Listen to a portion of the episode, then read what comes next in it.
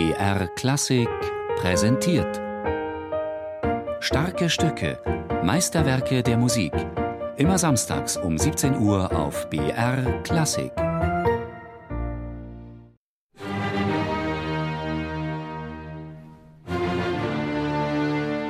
König und Hof waren trübe gestimmt.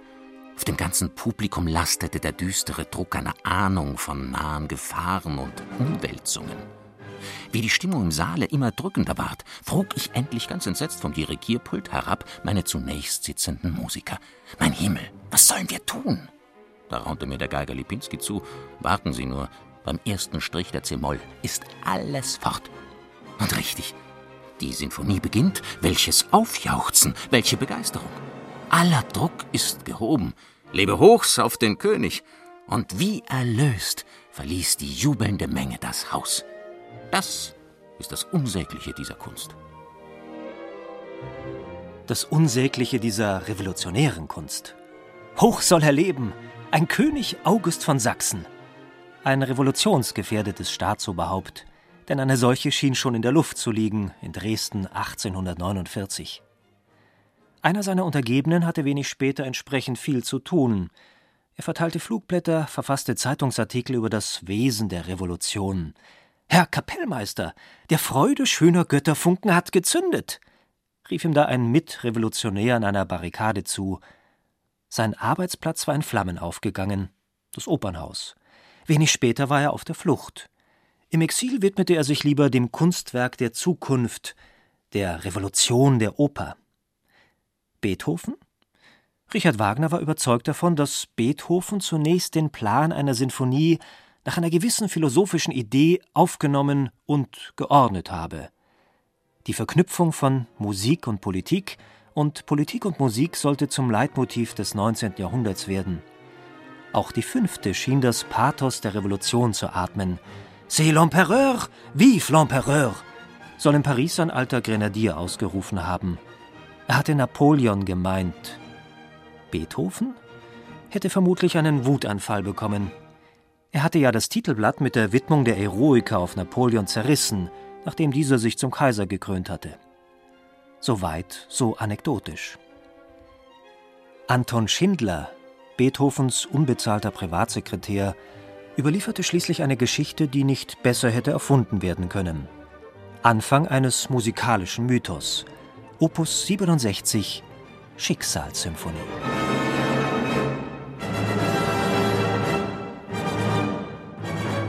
Den Schlüssel zu diesen Tiefen gab der Schöpfer selber, als er eines Tages mit dem Verfasser über die denselben zum Grunde liegende Idee sprach, mit den Worten So pocht das Schicksal an die Pforte, indem er auf den Anfang des ersten Satzes hinwies. Alle die Beethoven-Symphonien sind revolutionär. Sehr modern. Aber so ist die fünfte. Aber immer Klassik, nicht romantisch. Das ist sehr wichtig für, für einen Dirigent.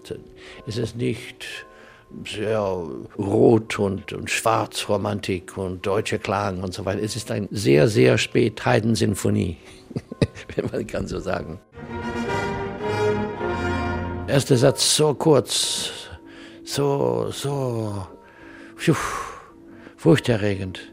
Äh, zweiter Satz so, so verschieden. Dritter fantastisch mit diesem Tanz. Und, äh, und die letzte, die Triumphal und so weiter. Alles, alles war neu. Aber man, es war leichter, weil man hatte einen Eroiker schon gehört, natürlich. Welch ein Lärm! Die Sinfonie eines Revolutionszeitalters? Die fünfte hatte Beethoven 1804 begonnen.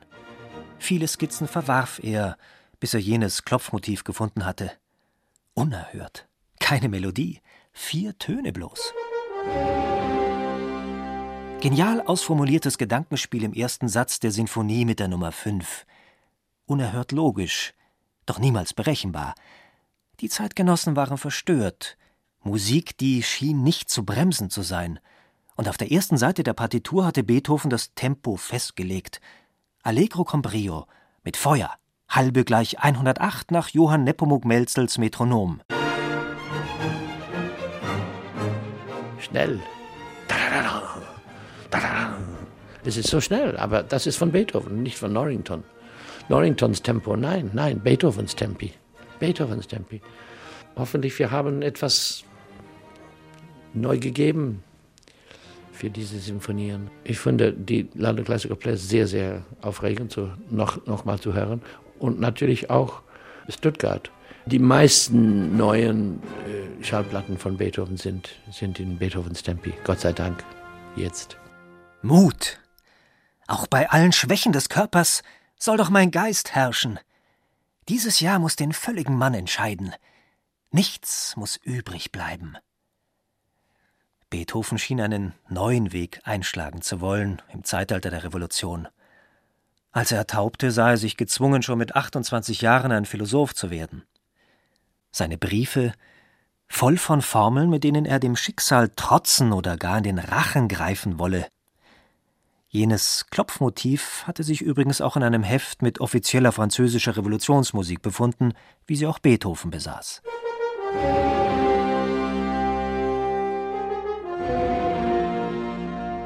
Verstanden die Zeitgenossen Beethovens revolutionären Fingerzeig? War dies etwa politische Musik? Vermutlich nicht. Aber es war eine Musik, die den Elan terrible jenes Zeitalters zu atmen schien. Grell, bizarr, verstörend laut. Nach dem ersten Konzert sei es kaum möglich, etwas darüber zu sagen, bemerkten die ersten Hörer und Kritiker etwas ratlos. Später sollte die Symphonie im Konzertsaal als Inbegriff heroischer Musik missbraucht werden.